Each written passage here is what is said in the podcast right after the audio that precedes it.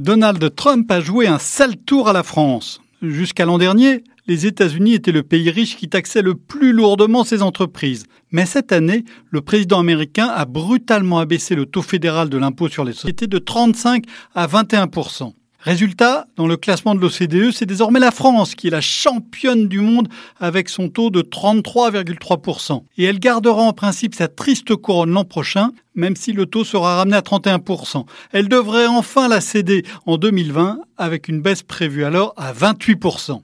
Une dizaine de pays seront alors devant elle, dont l'Allemagne et le Japon, s'ils ne réduisent pas leur taux d'ici là.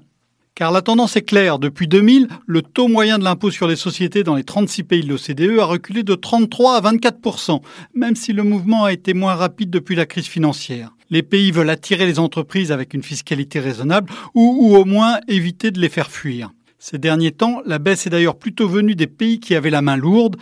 Les experts de l'OCDE parlent d'une course vers la moyenne plutôt que d'une course vers le bas.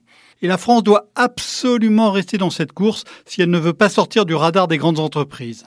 Alors bien sûr, les fiscalistes de Bercy affirment à qui veut les entendre que ce taux n'est qu'un affichage, car de nombreuses niches permettent d'éviter facilement le coup de massue.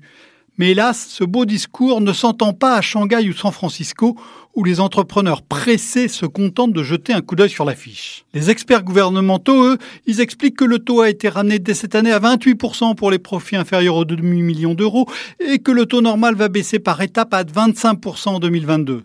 Ils ont bien sûr raison, et c'est tant mieux. Mais le rythme est lent quand on le compare au mouvement américain. Il est de plus soumis aux aléas politiques, hein, au cas où le gouvernement voudrait faire un jour un geste. Et d'ici là, les autres États pourront eux aussi diminuer leur taux. Le Royaume-Uni joue cette carte à fond pour tenter de retenir les firmes après le Brexit. Cette baisse de l'impôt ne doit pas peser sur le déficit public qui risque déjà de devenir un problème pour le gouvernement. Dans leur rapport, les experts de l'OCDE pointent une autre piste.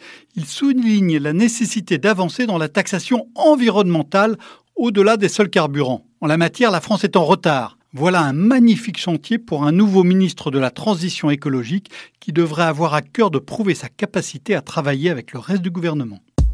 Retrouvez tous les podcasts des échos sur votre application de podcast préférée ou sur leséchos.fr.